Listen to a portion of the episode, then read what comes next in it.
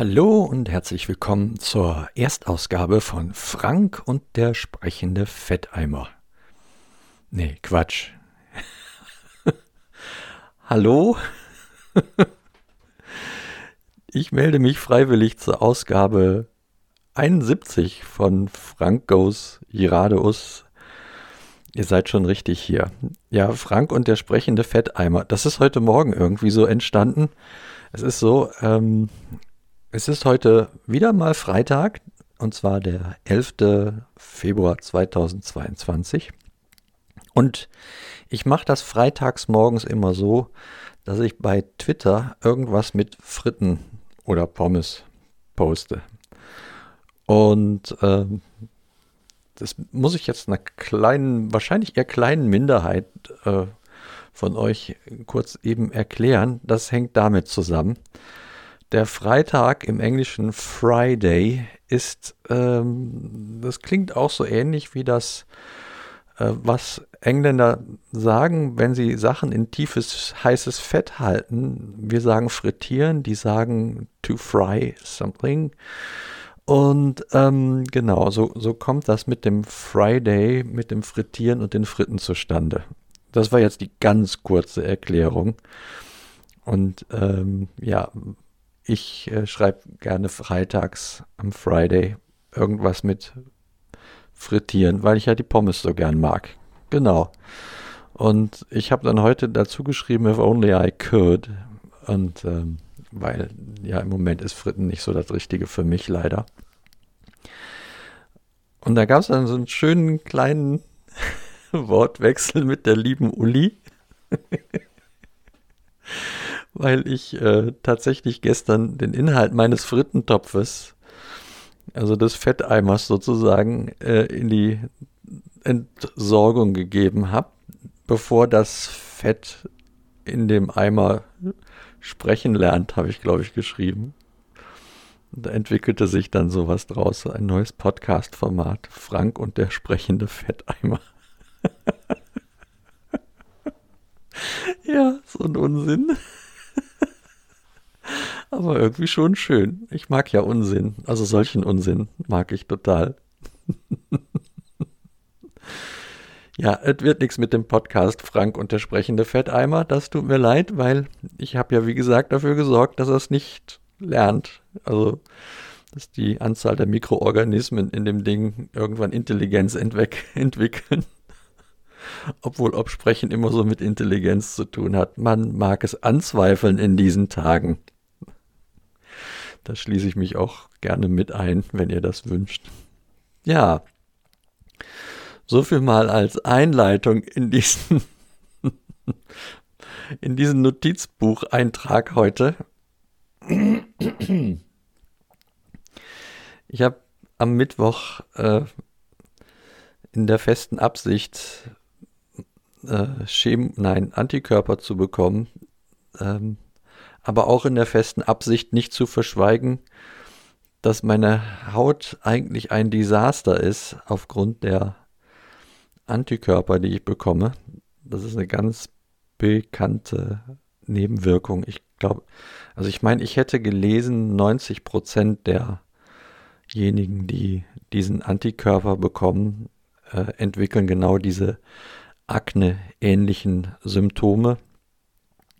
Ich hatte ja als Teenager nie wirklich Probleme mit Akne. Ich hatte mal hier und da ein Pickelchen, aber so, so richtig Akne hatte ich nie. Die habe ich halt jetzt, ja.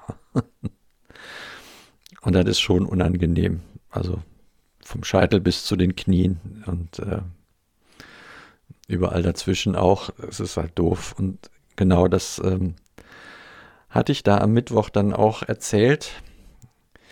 Ich musste das auch gar nicht großartig vorzeigen. Ich glaube, die Haut, die man äh, auch so zu Gesicht bekommen hat, das schon bekommt. Die Haut, die man da auch so zu Gesicht bekommt. Ich denke manchmal schneller, als ich sprechen kann. Ähm, die hat auch so schon Bände gesprochen. Und äh, von daher war dann die Entscheidung gefallen, nee, äh, wir machen ja ohnehin eine Pause und die ziehen wir jetzt halt vor. Dann hat es einen halben Liter Vitamine und Mineralien intravenös gegeben. Und dann war ich auch schon wieder auf dem Weg nach Hause mit der Aufgabe, beobachten Sie die Haut und wenn die beim nächsten Mal nicht besser ist, melden Sie sich, dann machen wir nochmal Pause. Und äh, ja, das, äh, das ist jetzt so mein, mein Job hier. Hautpflege. Sagenhaft aufwendig. War ja beim letzten Mal auch schon, dass ich erzählt habe, dass äh, ich fast länger mich eincreme, wie äh, ich unter der Dusche stehe. Also ist schon enorm. Ja, und jetzt hoffe ich natürlich, dass die Haut sich äh, da zügig erholt, damit wir weitermachen können mit der Therapie. Aber das liegt nur daran, weil mir das unheimlich ist, die jetzt so zu unterbrechen.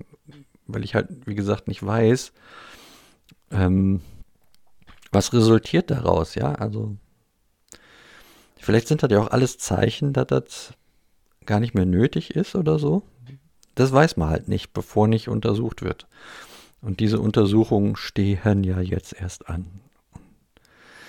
Ja, da geht es drauf hinzuarbeiten und ähm, darauf zu vertrauen, dass die Therapie bisher gute Dinge gemacht hat. Genau.